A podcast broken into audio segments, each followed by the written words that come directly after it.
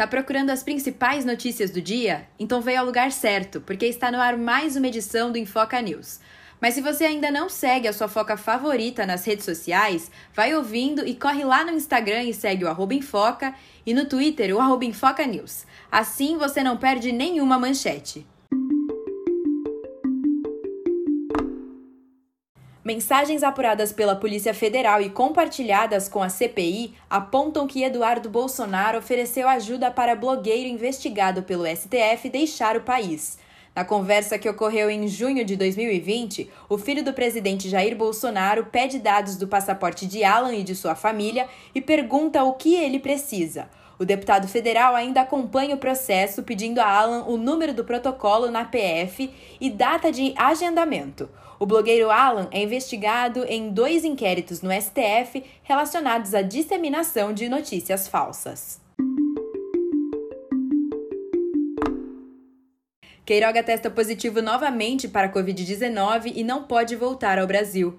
Nesta sexta-feira, o ministro da Saúde, Marcelo Queiroga, positivou em novo teste de Covid-19 e, por isso, ainda não pode retornar ao país. O ministro deve seguir em quarentena nos Estados Unidos até passar por um novo exame e receber um resultado negativo para o coronavírus. Prefeitura de São Paulo multa Prevent Senior em 135 mil reais por falta de licença em hospital. O prefeito Ricardo Nunes multou uma unidade hospitalar da Prevent por operar sem licença de funcionamento de acordo com informações da subprefeitura, o Hospital Santa Maggiore foi flagrado sem licença em fiscalização rotineira.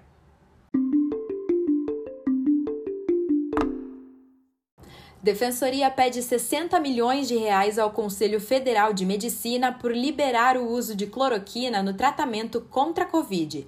Nesta sexta-feira, a Defensoria Pública da União moveu uma ação civil contra o Conselho, alegando que o CFM contribuiu com as mortes causadas pela Covid-19 ao prescrever o uso de cloroquina e hidroxicloroquina para o tratamento da doença. A ação também pede, em caráter liminar e urgente, que o Conselho oriente a comunidade médica e a população em geral sobre a ineficácia comprovada cientificamente desses dois medicamentos no tratamento da doença.